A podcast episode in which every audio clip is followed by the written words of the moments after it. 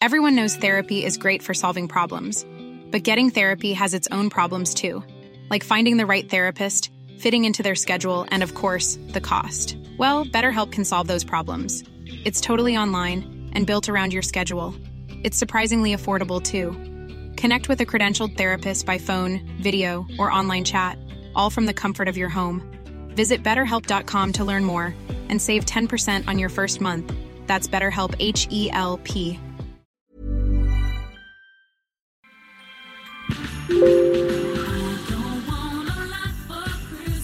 Hola, ¿cómo están? Les saluda su amiga Adriana Delgado de su programa favorito El Dedo en la Llaga. Les quiero enviar mis mejores deseos para esta Navidad y que esté colmado de muchos abrazos, cariño incondicional, unidad familiar, salud, alegría y mucho, mucho amor.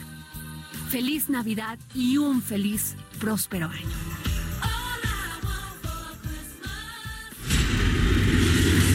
Dedo en la llaga. Había una vez un mundo en el que nadie creía. Un país de historias inexplicables. Una nación con personajes asombrosos. Santo Tomás tenía razón. Hay que ver para creer. El México increíble. Las verdades que duelen. La voz de los que callan. El dedo en la llaga. Infórmate, diviértete, enójate y vuelve a empezar.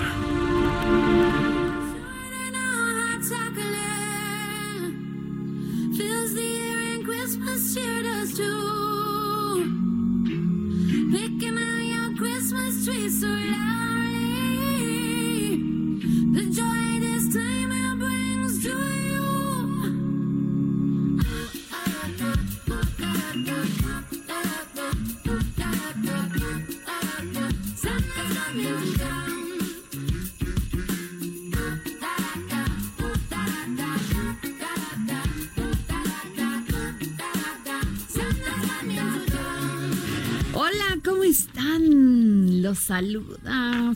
Pues, saludo con mucho gusto su amiga Adriana Delgado aquí a través del Heraldo Radio por la 98.5 de su FM y mando un cordial saludo en estos días fríos pero apapachosos en toda la República Mexicana, todos los que nos escuchan, mamás, papás, niños, de veras que debemos de poner este canciones de niños, ¿eh? Sí, Adri, claro Para tener este también nuestra audiencia de niños, Lo vamos ¿eh? a buscar.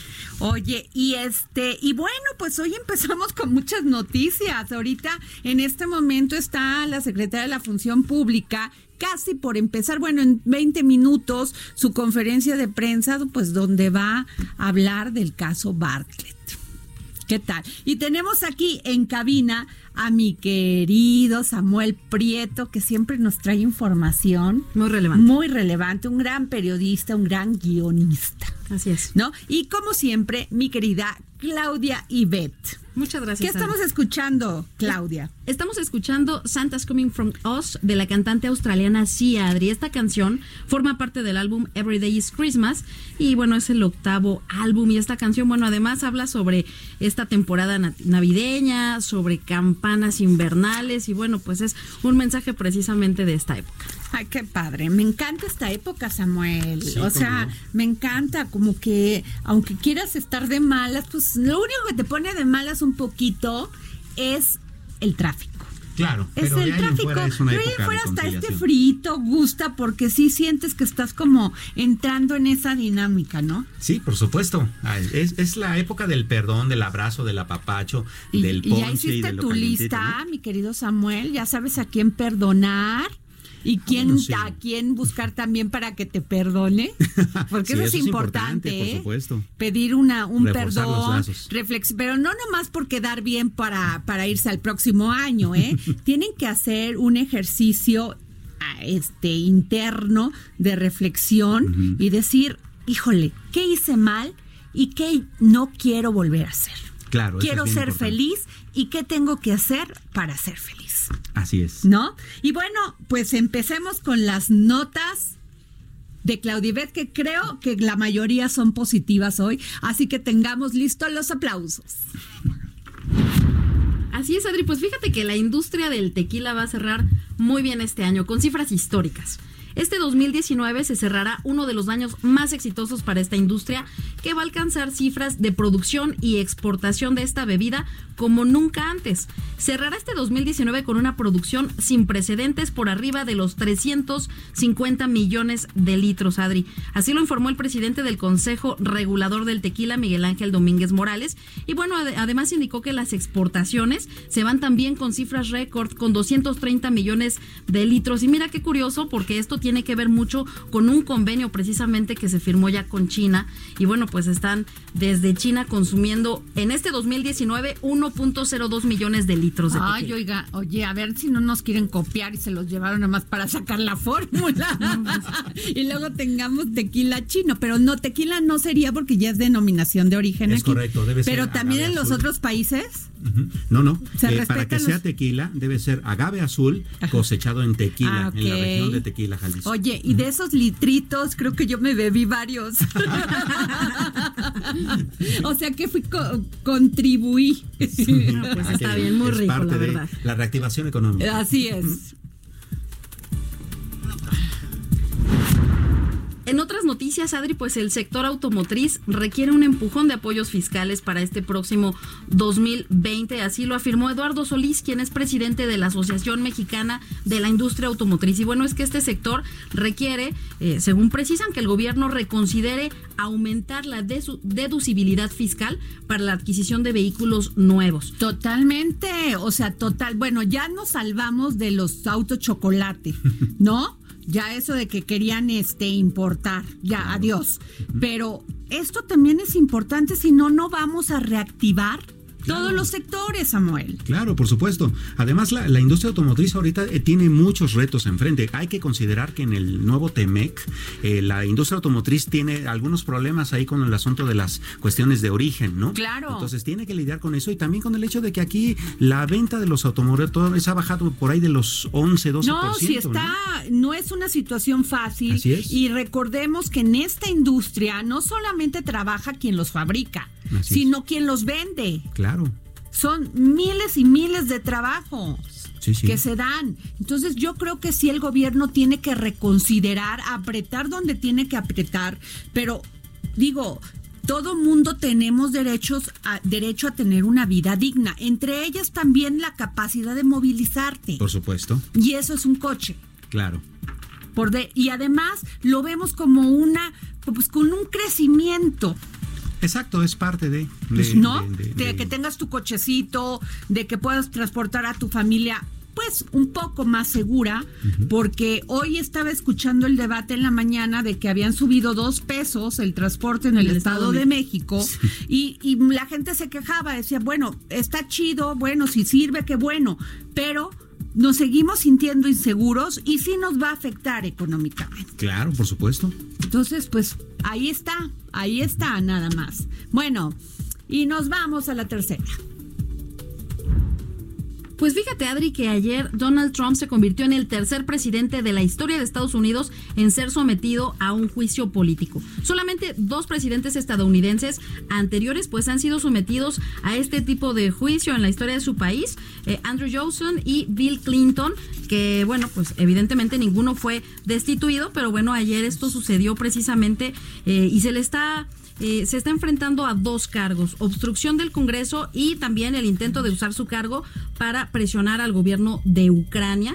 eh, y bueno, poder interferir precisamente en eh, la visión que se tenía de Joe Biden, uno de los líderes demócratas con mayores posibilidades para disputarle la presidencia Claro. en este 2020, Adri. Bueno, y fíjense que hoy salió un artículo muy interesante firmado por Jude Weber, corresponsal para México y Centroamérica del periódico estadounidense Financial Times. Y Jude, dentro de, que lo, de lo que escribe, dice, contra todos los pronósticos, Andrés Manuel López Obrador surgió como un hábil domador de Donald Trump. La relación entre los líderes de México y Estados Unidos sobrevivió a la amenaza de los aranceles estadounidenses, el tiroteo contra mexicanos en Walmart de Estados Unidos y el asesinato de mormones estadounidenses en México, así como la construcción de un muro fronterizo y la crisis de migrantes. Incluso cuando Trump jugaba con la idea el mes pasado de designar a los cárteles del narcotráfico del país como grupos terroristas, sin duda se aseguró de elogiar a su contraparte mexicana. Muy interesante el análisis que hace Jude y por eso le solicitamos que nos contestara una llamada para el dedo en la llaga y la tenemos aquí. Jude, muy buenas tardes. Buenas tardes, ¿cómo estás? Muy bien, Jude. Oye, muy interesante tu artículo, Jude, sobre cómo haces un, un, un análisis de todo lo que, lo que efectivamente ha sido la relación bilateral. Pues sí, ha sido una cosa que, que ha sido muy importante en este año, ¿no? El primer año de, de AMLO.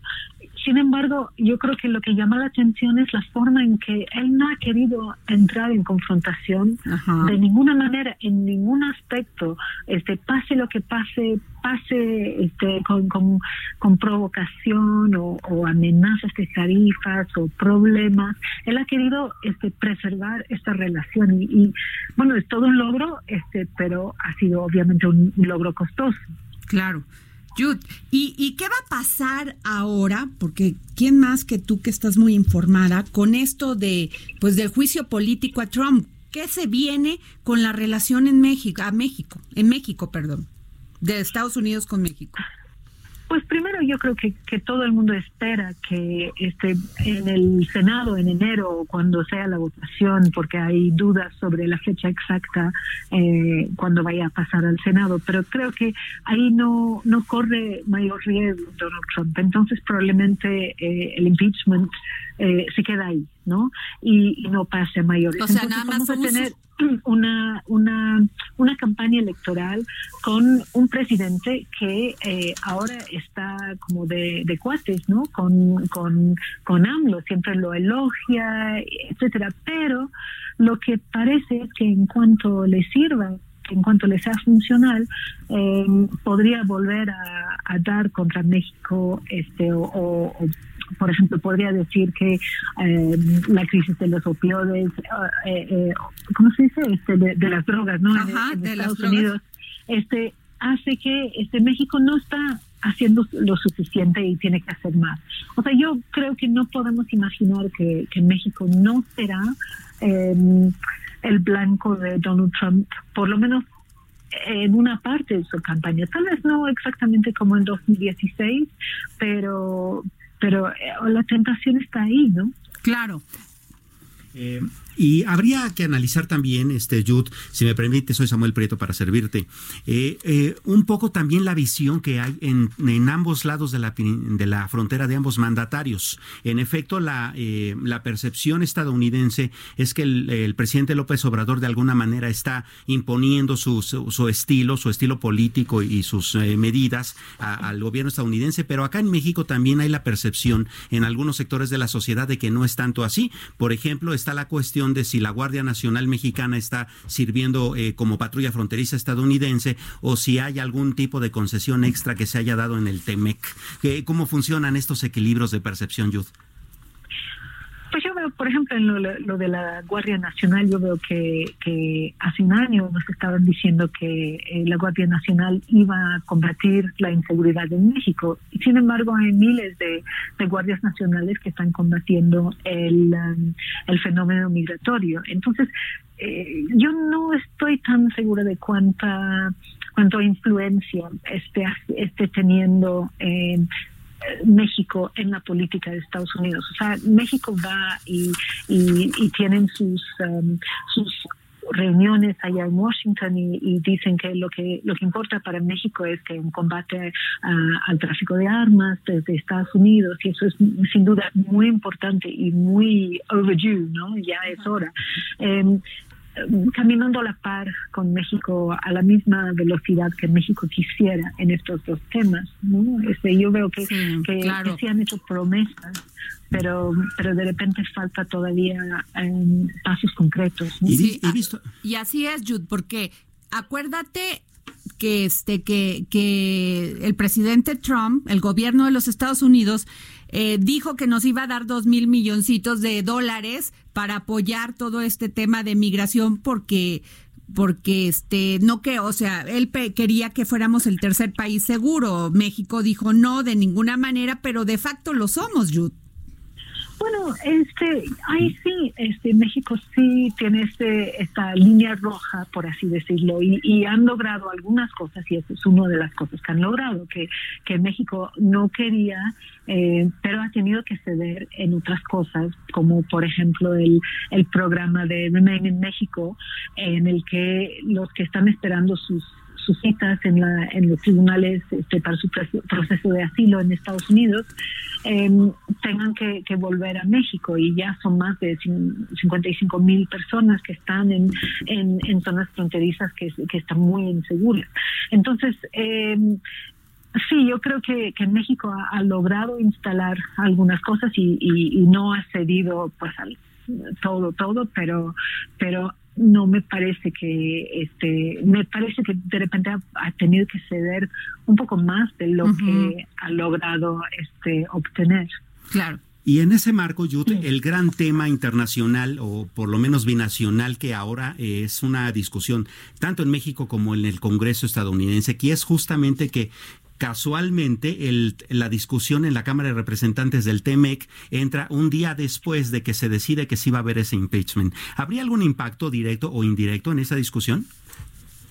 Yo lo que he visto eh, es que el TEMEC va. Entonces yo creo que ya superó todos sus problemas que, que parecen eh, pues haber sido un poquito eh, em, ¿cómo decirlo? ¿no? ¿Cómo se dice en español? Clumsy, ¿no? Lo que lo del fin de semana pasado cuando cuando hubo una un problema que realmente después no fue problema y si se informaba sobre los attachés de eh, que quisieran inspectores y todo este rollo que se Ah, que sí, se de los inspectores, pasado. Pues yo creo que eso pues se logró eh, eh, o sea, salvar, acuerdo, pero todavía hay este, preocupación de los empresarios, ¿eh, Yud? O sea, todavía hay, por ejemplo, la industria automotriz, los que las fabrican, eh, y tienen preocupación porque dicen, oye, el tema pues posiblemente no sea tanto en México, el tema es que nos acusen o nos metan una denuncia en, en este, nos demanden, por decirlo así, en Estados Unidos. Pues sí, que hay, hay muchas muchas aristas, ¿no? Porque en otros en otros sectores también los call centers este, es uno. Sé que, que hay mucha mucha inquietud y, y están leyendo, digamos, pues todo el, todo lo que exactamente dice el adendum y para entender este pues qué ha cambiado. Entonces creo que sí hay, hay algunas cosas que todavía dan inquietud, pero eh, ahora a este punto yo creo que es, es un poco como Brexit en mi país, ¿no? O sea, hay, hay mucha gente que, que quiere ya que, que aún, aún sí es perfectible, Claro. eh, este que, que se haga y, y, y todo todo indica que así va a ser en Estados Unidos se va a pasar en, eh, pronto este la Cámara y luego el Senado el año que entra y ya esto dará por lo menos certidumbre Yud, entonces, volviendo al principio de nuestra plática sobre esto del juicio político de Trump, eh, ¿tú crees que ya en el Senado vaya para atrás? Sí, yo no creo, yo creo que, bueno, eh, de lo que sé, eh, creo que tiene el apoyo, este, suficiente apoyo, tiene este, el, el número necesario para que para sobrevivir. Ahora, imagino que las cosas pueden cambiar, pero por ahora yo creo que esa es la expectativa de que no no vaya a ser este eh, sacado de, de la presidencia, pero Claro. vamos a ver. Ok. Me parece que así es. Ujú. Oye, y este entonces entraría el 3 de noviembre a las elecciones este por el segundo periodo sin ningún problema. Pues así todo indica, ¿no? Entonces vamos a tener que ver eh, qué pasa en el vecino país, pero pero eso sería, yo creo que el, el, escenario de base para muchas personas, ¿no? Que, que, que eso habrá sido pues un capítulo importante, pero ya se va a resolver y se seguirá adelante con la con la campaña electoral en que no sé hasta qué punto México vaya a ocupar el, eh, la posición que tuvo en la, en la elección pasada, pero de que vaya a ser pues funcional a, a- a Trump de vez en cuando, pues parece parece lógico, ¿no? Ok. Y, y finalmente, eh, ¿cuál es tu, tu perspectiva económica para México? Pues México, este, parece que este año pues no hay crecimiento para nada, que, Ajá. que va a terminar el año con cero. El año que entra pues un, un rebote pequeño, pero eh, los analistas están esperando a lo mucho 1,5%, tal vez un poquito menos. Entonces, es va a seguir siendo un año difícil y, y- y muy complicado. Claro. Pues bueno, te agradecemos muchísimo, Jude Weber, corresponsal para México y Centroamérica del periódico estadounidense Financial Times, por habernos concedido esta entrevista para el dedo en la llaga del Heraldo Radio. Perfecto, muchas gracias. Gracias. El periódico es, es, es inglés, ¿eh? Ah, Es sí. británico. Ah, perdón, británico, claro. Pero se publica en muchos lugares. Sí, perdóname, perdóname, sí no es te cierto, preocupes. Bueno, muchas gracias. Felicidades. Gracias. Y este, y bueno, pues yo soy Adriana Delgado y me escuchas a través del Heraldo Radio. Y bueno, pues muy interesante, ¿no, Samuel? Sí, bastante, eh, sobre todo porque eh, la discusión, eh, si bien a lo mejor México no tiene demasiado que ver, sí impacta, ¿no? Eh, ¿Hasta qué grado, si es que realmente la discusión en el Senado no hace que el presidente estadounidense sea enjuiciado, hasta qué grado le habrá beneficiado a los eh, demócratas esta discusión para desacreditar al político republicano o bien qué tanto le habrá dado ventaja No, en bueno, realidad? lo ¿no? que nos dice Armando Guzmán, nuestro corresponsal del Heraldo, del Heraldo en Washington, dice que es puro eh, show mediático de los demócratas para ver qué ganan a río revuelto, ganancia de pescadores, ¿no? Y entonces que este que el tema pues verdaderamente no va a dar para más y como dice Jude Weber, corresponsal del final del periódico británico Finan- Financial Times, pues que hasta ahí va a llegar. Claro, por supuesto, y habrá ¿No? sido más que circo. ¿no? Bueno, pues qué interesante. Y bueno, ¿qué les digo? Fíjense que tenemos aquí al doctor Pedro Isnardo de la Cruz. Él es escritor, pero es doctor en ciencias políticas y sociales y profesor de la Universidad Nacional Autónoma de México. El día de hoy Vamos a poner, sí, sí, el dedo en la llaga en un tema que actualmente resulta indispensable para entender nuestro contexto actual, tanto en lo político como en lo social. Sí, la 4T. Porque todo el mundo habla, Samuel, Claudia, de la 4T, pero nunca te saben decir qué es. Exacto. Sí, todos decimos la Totalmente de 4T, la 4T, la 4T y nada que nada. Así que escúcheme bien, porque el doctor Pedro Isnardo nos va a decir qué es la 4T. El tema que es sin duda uno de los más comentados, incluso antes de la victoria electoral del presidente Andrés Manuel López Obrador en 2018, en esta transformación que planteaba el candidato y que ahora presidente para lograr un cambio en México. Hoy tenemos pues al doctor Pedro Isnardo de la Cruz. Doctor, por favor, déjenme decirle que nació en Acapulco, ¿eh? Ya tengo aquí varias cositas Muchas de usted, ¿eh? Que le gusta el pozole. Entre otras cosas. Entre Oiga, otras cosas. Pues a ver, cuénteme por favor qué es la, cuar- la 4T, la cuarta transformación, por Y favor. el arroz con leche de Y el la abuela. por favor. Esto, muchas gracias, Adriana, qué amables por Y la de su libro, por favor, también. Sí, claro. Eh, esto es un texto construido con Juan Carlos Reyes, profesor universitario del sureste. Él es abogado, yo soy politólogo. Y esto, nosotros a mediados de el proceso electoral constitucional federal de 2018, decidimos redactar este texto para realmente eh, ofrecer al público cuál era nuestra visión de qué tipo de liderazgo representa López Obrador y qué tipo de agenda. Y concluimos, y por eso titulamos creo que de manera anticipada y adecuada y, como la realidad misma lo ha corroborado, titular el texto La 4T, porque en ese proceso eh, nuestro hallazgo fue que justamente sus mentores y los discursos decían o ofrecían la síntesis de que él se iba a personalizar en un proyecto que le llamamos justamente como al título del libro, la 4T. Entonces, antes de todo, el presidente, este, eh, eh, a, a, nuestro juicio, representa en la 4T las ideas más complejas y al mismo tiempo más claras de lo que es su proyecto de nación. Y representa tantas ideas complejas y al mismo tiempo sencillas y claras que en efecto pues no parece comprenderse del todo.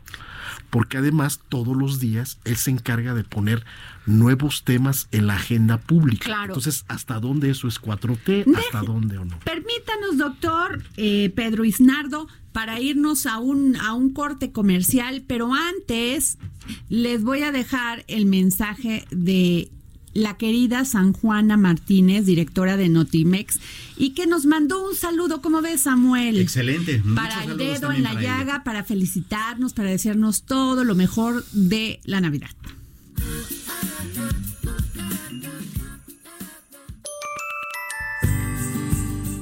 Hola, soy San Juana Martínez, periodista, directora de Notimex eh, quiero desearles unas felices fiestas a mis amigos del Dedo en la Llaga, programa conducido por mi querida colega Adriana Delgado y nuestros colegas del Heraldo Media Group. Eh, les quiero dar una felicitación por la Navidad y el nuevo año particularmente con una visión y perspectiva de género, deseando que México deje de ser un país de feminicidios que México en el 2020 logre realmente esa equidad anhelada y muy legitimada por nuestras, por nosotras, por las mujeres eh, de este país.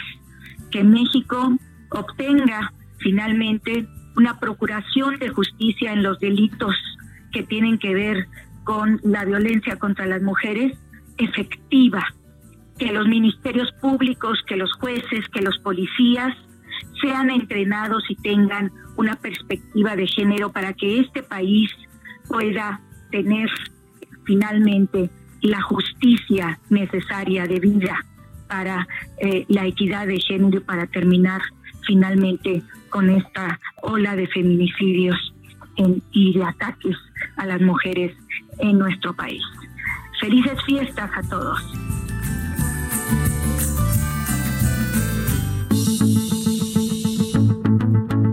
Sigue a Adriana Delgado a través de su cuenta de Twitter, arroba Adri Delgado Ruiz. Además, te invitamos a enviar tus opiniones y comentarios en texto o por mensaje de audio a través de WhatsApp al 5525 44 33 34. Y si quieres escuchar el dedo en la llaga de El Heraldo Radio en cualquier momento y donde quiera que te encuentres, descarga el podcast disponible en Spotify y iTunes.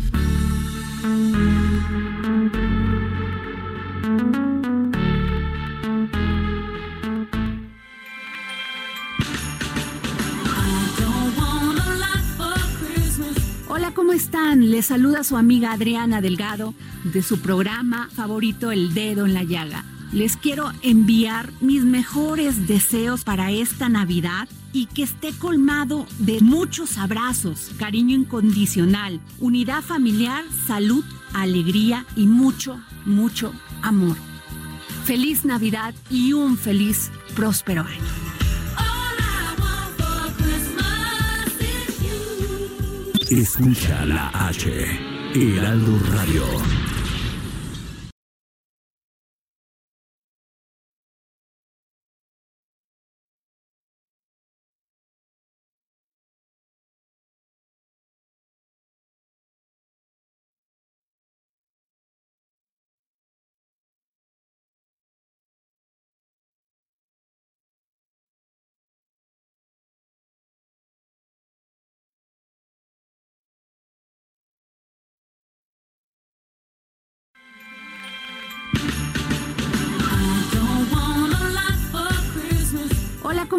¿Cómo están? Les saluda su amiga Adriana Delgado de su programa favorito El Dedo en la Llaga. Les quiero enviar mis mejores deseos para esta Navidad y que esté colmado de muchos abrazos, cariño incondicional, unidad familiar, salud, alegría y mucho, mucho amor. Feliz Navidad y un feliz, próspero año.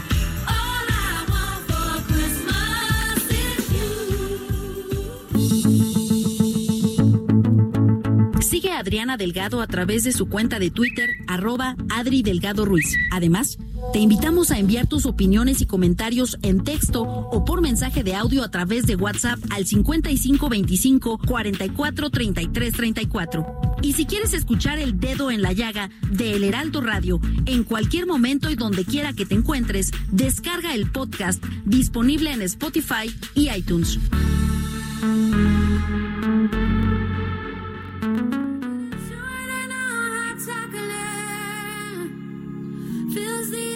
Bueno, pues regresamos aquí al dedo en la llaga. Yo soy Adriana Delgado y tenemos aquí al doctor Pedro Isnardo de la Cruz, quien nos va a decir de qué se trata la 4T. Gracias, Adriana. En efecto, eh, a nuestro juicio es una narrativa histórica, es eh, una respuesta al desencanto. Recordemos que en el mundo, sobre todo en las últimas décadas, ya se ha hablado de la crisis de las ideologías, del liberalismo, del socialismo, del propio sistema neoliberal. Entonces el presidente compromete en ese proyecto una visión de país en donde se recupera el nacionalismo.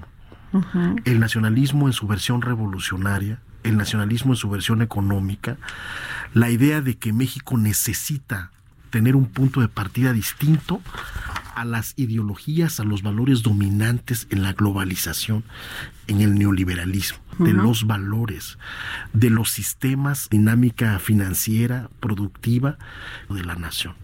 Entonces las élites que, los han que nos han gobernado, para él justamente representan ese, ese cosmos que eh, hace síntesis con esa ideología neoliberal depredadora y que ha a su, juicio eh, pergueñado, que ha confiscado el patrimonio, los intereses, el futuro de la nación. Por eso esa embestida, él no descansa en ese proceso. Lleva un año más, digo, más, más el tiempo que con el propio Peña Nieto concilió, ¿no? Desde que ganó la elección de julio pasado, esto eh, lleva más de un año gobernando. Entonces, el presidente, a nuestro juicio, tiene un- un- una visión muy clara de lo que quiere hacer con el país, tiene una visión muy clara de que eh, es necesario retomar la posición de la institución presidencial como una instancia ética de conducción de la vida pública y por eso el tema de la corrupción es tan, es tan, es tan larvoso día a día. cada, cada día o cada semana tenemos un personaje distinto, objeto o sujeto de investigación ministerial, dentro o fuera de las sujeto, fronteras, sí dentro o fuera de las fronteras mexicanas Así es. en connivencia o no con el gobierno estadounidense. Entonces, es lo que estamos ante nuestros ojos. Estamos ante un presidente que dice, ábrase la tabla que ha el tablero que ha gobernado al país y yo no tengo ningún, ningún empacho, ningún impedimento en ofrecer lo que haya que ofrecer o el gobierno deba llegar hasta donde haya que llegar. Odebrecht, como recordarás, 11 países involucrados, millones de dólares de corrupción, de connivencia entre sector privado y sector público, en diversas industrias, con Brasil y Estados Unidos como grandes exponentes, etcétera, etcétera. Es decir, son varios capítulos y muchos de ellos no parecen, pues, o sea, hasta dónde es 4T y hasta dónde no es 4T. Yo diría tres cosas. Uno, una revolución pacífica. Dos, la recuperación de la memoria histórica revolucionaria con la independencia en siglo XVIII, ¿sí? siglo XIX, perdón, la guerra de reforma, ¿sí? Eh, del propio siglo XIX con los liberales, la Revolución Mexicana de 1910, que representa justamente una, un sentido de justicia, el sufragio efectivo, no reelección. Claro, y lo de la repartición del y tema de, la- la tierra. Del latifundio, las, La- las tierras, exacto. etcétera, etcétera, el reparto agrario, etcétera, etcétera. Y ahora dice, bueno, yo represento a su juicio en ese espejo histórico revolucionario una nueva transformación, la cuarta transformación, una nueva revolución, pero esta es pacífica. Es pacífica hasta donde tenga que llegar. Nosotros, hasta donde hay que abrir los expedientes, hasta donde hay que llegar con la ley en la mano a poner a las élites en su lugar, hasta donde podemos caminar juntos con las élites. Recordemos que uno de los gal- golpes simbólicos que Sí, irónicamente dime, dime el hecho y te, diré- y te diré es. el derecho. el derecho. Claro. Así es. Entonces recordemos, eh, Adriana, uno de los grandes golpes simbólicos que también irónicamente ha pegado mucho a la economía del país, a las expectativas y a la confianza en su gobierno, es parar de golpe el tema de la, del aeropuerto, que estaba, ¿no? De Texcoco, que estaba eh, eh, comprometido ya. comprometido. Está comprometido nada más las, las, este, donde aterrizan, ¿cómo se llaman? Las pistas a 10 años. Nada menos. ¿Qué ¿Por tal? qué? ¿Por qué, Adriana? Porque estamos hablando de lógicas depredadoras incentivadas por las propias élites. Es decir, cobraban los proyectos con anticipación antes de licitarlos, antes de ver su viabilidad. ¿Sí? Entonces, bajo Sí, esa el tema de corrupción es, es, es- un es tema- endémico, es claro. cultural y aparte es absolutamente eh, un sistema que pega en todas las esferas de la vida económica y, de la vida sí. pública y de las estructuras de poder. Entonces, contra eso va remando el presidente y, y la parte sustancial de su gobierno. Sí, doctor, que eso lo entendemos y, y, y, y- y está dando muestras de eso el presidente, porque ahí está todos los informes de la función pública, ¿no? Que son más de ocho mil expedientes que la secretaria trae investigando, Sí. imagínese. Pero lo que no entendemos y que lo platicábamos antes de, de entrar aquí a, a- a cabina, era el tema ideológico de la incongruencia que muchas veces los seres humanos, los ciudadanos de pie, de, de a pie, pues no entendemos. Porque por un lado vemos a un presidente que se afirma liberal. Así es. am- este adorador de Benito Juárez eh, y este fan de, de Madero y de repente lo vemos muy progresista ¿sí? Y luego lo vemos inclusive a veces hasta conservador.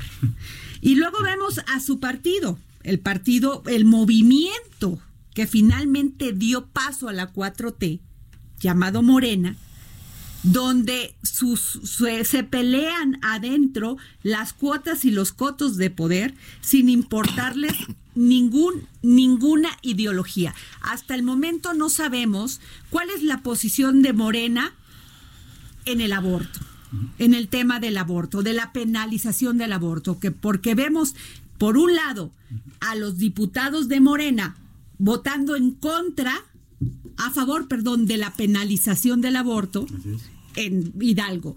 Por el otro lado, en, en el, en el Distrito Federal, Lili Telles no está de acuerdo con el aborto y también se para y dice yo no estoy de acuerdo con el aborto y se le van encima, la atacan, negando todas sus libertades. La libertad de expresión, la libertad hasta de conciencia, Claro. si lo quieres ver así. Y entonces, estas cosas, y luego también vemos un presidente que regresa, que regresa a este nacionalismo y dice, no, hay que rescatar a Pemex. Vamos a volver a tener refinerías. ¿no? Y, y ok, se entiende, hay que darle traba- trabajo a la gente, hacer producir lo que este país nos da, ¿no? Por el otro lado, lo vemos progresista con el tema del campo, que ha crecido. Por otro lado, este, vemos que no da definiciones en algún tema. ¿Cómo podemos llamarle? Nosotros le llamamos a eso A ver, dígame. pragmatismo idealista. Ok. Es decir, nosotros dejamos, nos despojamos de, de centrar esto como una ideología eje, una ideología, este es el ropaje ideológico del presidente, ¿no? Por eso estamos hablando de un proyecto de nación. Y, las, y por eso en el libro nosotros tocamos las premisas de ese proyecto de nación. Ok. Ahora, lo que tú muy bien señalas, y, y voy a intentar responderlo. Estos temas del aborto, los temas de la diversidad, entre otros, no son temas en donde el presidente esté cómodo. ¿Por qué? Porque en el fondo, su compromiso, su ideario, su- sus convicciones están en otro terreno. Sus preocupaciones más importantes no están ahí. Sus preocupaciones centrales están en la recuperación de los valores de la sociedad. Nada menos. O sea, son cosas mucho más La libertad no sería un La valor, libertad el para él- mayor valor que hay. Él la da por seres- hecho. Pero antes de la libertad, él considera que hay condiciones que hay que cuidar. Una de ellas, nada menos, la dignidad de las personas. Si tenemos garantizada la dignidad, entonces el paso siguiente es la libertad. Pero esa libertad, ya está. Él no se mete, él no va a decir yo estoy en contra del aborto. Ok. Ojo, por eso es pragmatismo. Tiene, tiene, Por eso es lógica pragmatismo. pensar que el presidente no puede tomar Sí. postura en algo que... Exactamente. Pero sí en respetar la libertad. En- exactamente, dice, si hay dignidad y hay libertad, bueno, yo no, yo no me meto. Pero no me obliguen a mí a tomar una postura al respecto. Donde sí se compromete, y por eso es 4T, son en varias asignaturas, entre ellas las que tú señalabas. Por ejemplo, el tema de la leg- legalización de las drogas. pues es un tema profundamente liberal, ¿no? El presidente está con ello. En Juan eso, Ramón por de la ejemplo, Fuente. me parece terriblemente ¿verdad? liberal. Por eso, es pragmatismo idealista. Ok. Ya está. O sea, en ciertas cosas. ¿Pero por qué? Porque la agenda de las drogas, incluso parte de su proyecto de pacificación, tiene que ver con el tema de las adicciones. Recordaremos, varios de los spots que gravitan en el, en el orden mediático tienen mucho que ver con el tema de la prevención y las adicciones. Hazte responsable. Este- estos temas coloquiales donde le dicen los papás, coscorrones, oiga, esto, ¿no? O sea, porque está preocupado por temas familiares. Los temas de él son temas tradicionales. ¿Cuál es el lugar de la familia? El lugar de la comunidad, el lugar de nuestro territorio, el lugar de la nación, el lugar del Estado. No sé si, si, si Sí, es sí, más o sí, menos perfecto, claro esto. perfecto. Los temas fuertes de él están ahí en ese terreno, fuertes en el sentido de compromisos, ¿sí? Consumados en su visión de país y en su toma de decisiones. Por esa razón, eh, uno de los grandes programas es justamente Sembrando Vidas, ¿no? Uno de los grandes programas y de las grandes inversiones del giro presupuestal que está dando tiene que ver mucho con el campo, con el desarrollo rural, con las comunidades indígenas, con la capacidad de garantizar mercados a los productos que las comunidades indígenas Sí. realmente pueden, de- pueden situar en sus esferas y en sus redes. Entonces el trabajo es de articulación, de reconocimiento. Es, es un trabajo, hoy se habla mucho de los desheredados. Él es como un gran tiene un gran compromiso con segmentos sociales excluidos, desheredados, no considerados en la economía propiamente, no considerados en el desarrollo, que estaban siendo eh, basura, por decirlo así, desde la lógica neoliberal. Claro. Sectores basura. Doctor, nos permite un momento, es que en este momento se está llevando a cabo Adelante, la adelante. conferencia de prensa está dando la, la secretaria de la Función Pública, Irma Heréndira Sandoval, sobre las investigaciones de las propiedades del titular de la Comisión Federal de Electricidad, Manor Bartlett. Y tenemos en la línea a Misael Zavala, corresponsal del Heraldo, que está ahí en la Función Pública. ¿Qué pasó, Misael? ¿Cómo estás? Bueno, pues estamos en vivo aquí en la comunidad. Por favor. Pretende la, el audio de eh, María Sandoval. No se escucha casi, Misael. Cuéntanos qué, se, qué está pasando. Así eh, acaba de informar eh, la secretaria de la Función Pública que hay 33 denuncias ciudadanas desde el 6 de septiembre en contra de Manuel Bartlett Díaz, eh, titular de la Comisión Federal de Electricidad. Y eh, la primera eh, denuncia fue eh, una denuncia anónima el 6 de septiembre y de ahí se han desarrollado varias denuncias hasta el momento es lo que ha explicado la secretaria de la Función Pública. Una de estas denuncias es de Xochitl Gálvez, eh, senadora de la República, y es por el reportaje que han, los reportajes que han surgido eh, por parte del eh, periodista Carlos Loret de Mola. Todas las denuncias van en ese sentido, acerca de eh, sus bienes, los bienes patrimoniales de el titular de la Comisión Federal de Electricidad. Sí, este, pero no ha dicho nada todavía si qué va a pasar, si no, No, no, no, va están en la investigación. Ok. Y está en la presentación. Ah, bueno, pues a ver si seguimos hablando con el doctor Pedro Isnardo y por favor, si tienes alguna información antes de que acabe el programa, eh, pásanosla, por favor, llámanos, ¿sí? Claro que sí. Gracias. Bueno, perdón, este No, no, no, doctor. excelente. Este, eh, ¿Quieres hacer alguna pregunta, Samuel? Ah, muchas gracias. Eh, bueno, justamente hablando de esta cuestión de la transparencia, ¿no? Que es el combate a la corrupción es una eh, eh, cuestión muy importante en este concepto que usted nos acaba de describir ampliamente a la 4T. Y en medio de eso, bueno, hay personajes como Manuel Bartlett, ¿no? Que ha sido señalado desde un principio y, y otros escándalos por ahí que, que se han dado y que se han ido resolviendo. ¿Cómo, ¿Cómo conciliar el asunto de cuál es la percepción ciudadana sobre ciertos personajes inmersos en este, en esta, en este movimiento con eh, la idea que tiene el presidente López Obrador? Yo lo que creo es que eh, en el caso, por ejemplo, de Bartlett, eh, para el presidente en su último tramo hacia la presidencia, eh, representa una alianza muy especial, un acercamiento, un actor clave. Pero ahí me va a decir, doctor, perdón, que es estratégico, es pragmático. No, no, no, voy, hacia allá, voy, voy Ah, hacia bueno, donde perdón. voy, voy Ya hacia- no, perdón, ya estoy aquí. Estoy Es que- elaborando la Es respuesta. que después de ver lo que fue Bartlett, Claro. Bartlett para el PRI Claro, y después contra el PRD en aquel entonces claro. y con lo que es ahora, eso por ejemplo a mucha gente la saca de onda. Totalmente, Así es. Totalmente. Parecería, parecería pragmatismo no idealista. Exacto. En todo caso. Utilizando los conceptos y las categorías Si que es Juan que en Carlos algunas cosas sí podemos defender al presidente, pero esa de Sí, que bueno, por no- muy conocedor que sea Bartlett, no le quitas la historia Sí, claro. que trae arrastrando. Claro, la caída del sistema, la muerte de O Manuel si no, ¿no? a, a, a Cuauhtémoc Cárdenas. Claro. Sí, eh, a mi juicio, estoy tratando de contextualizar por qué el presidente ha asumido esa postura con respecto al senador Bartlett o a la hora titular de la, de la Comisión Federal de Electricidad. Lo que a mi juicio representa, esto es una alianza muy especial en la trayectoria del presidente.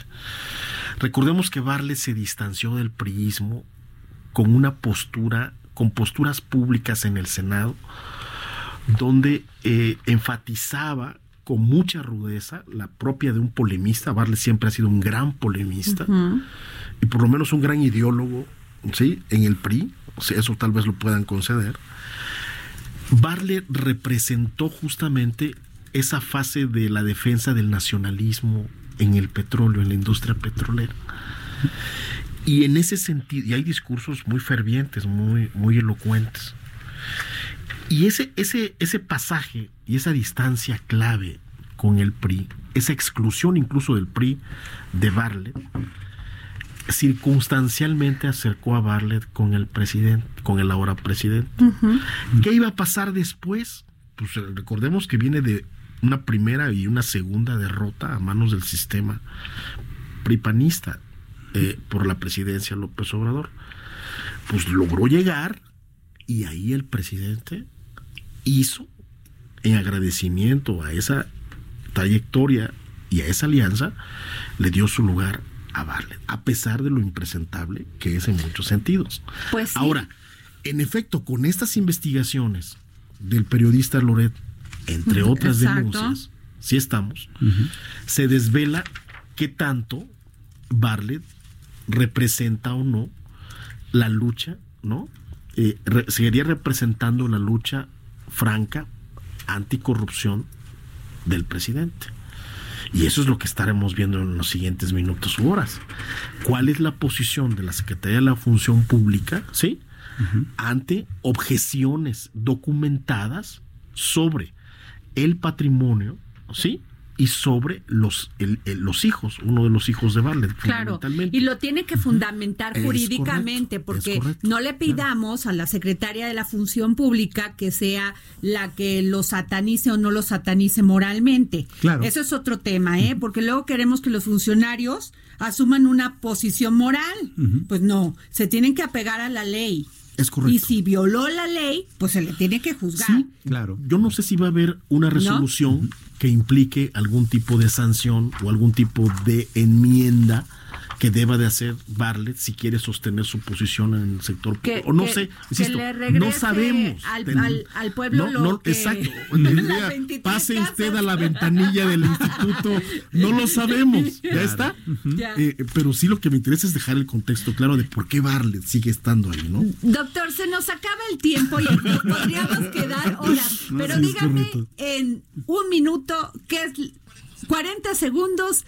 ¿Qué es la 4T? ¿Cuáles son los princip- las- los cinco puntos de la 4T? De la cuarta transformación. Escuche usted muy bien.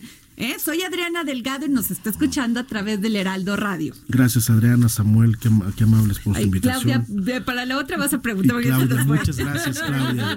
Claudia, Claudia, hoy que no pude escuchar tus preguntas. Yo lo que diría es, la 4T eh, en el texto se plasma como la visión de un hombre de poder, de un hombre acostumbrado a remar contra todas las corrientes. Y después de triunfar contra todas las corrientes y las adversidades en el sistema, llega a la presidencia. La 4T es la forma en que López Obrador va a dar su lugar a sus más arraigadas convicciones, que vienen de su juarismo, de su maderismo, de, de la influencia de Pellicer, de, la- de su visión de Mandela, etcétera, etcétera. O sea, sí trae una visión de cambio centrado en desigualdad, en pobreza, y por eso quiere darle su lugar a comunidades indígenas, a comunidades rurales y campesinas, a jóvenes, a sectores excluidos del país. Perfecto. Muy bien, pues nos vamos. ¿Qué tal? Vamos a invitarlo más Encantado, seguido, encantado. doctor Pedro Isnardo, con este gran libro de la cuarta transformación, ¿qué es la 4T? Y bueno, muchísimas gracias. Aquí les saluda su amiga Adriana Delgado y nos vamos con un mensaje de Navidad de la, di- la diputada Alejandra Rojo de la Vega. Soy Alessandra Rojo de la Vega, diputada local. Adriana, te mando un saludo muy cariñoso a ti y a todas las personas que nos escuchan desde tu programa El Dedo en la Llaga. Les deseo que su vida se llene de luz, de prosperidad y alegría, sobre todo en estas fechas donde las fiestas decembrinas promueven la unidad familiar y el amor fraterno. Para el 2020 espero con todo el corazón que los avances logrados en materia de igualdad de género se reflejen en la disminución de violencia a las que somos expuestas todos los días las mujeres de esta ciudad y del país.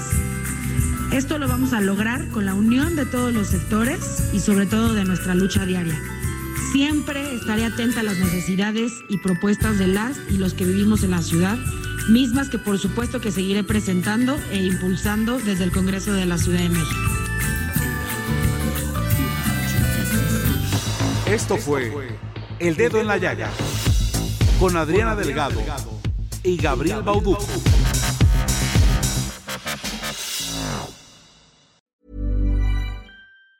Even on a budget, quality is non-negotiable. That's why Quince is the place to score high-end essentials at 50 to 80% less than similar brands. Get your hands on buttery soft cashmere sweaters from just 60 bucks, Italian leather jackets, and so much more. And the best part about Quince, they exclusively partner with factories committed to safe, ethical, and responsible manufacturing. Elevate your style without the elevated price tag with Quince. Go to quince.com slash upgrade for free shipping and 365-day returns.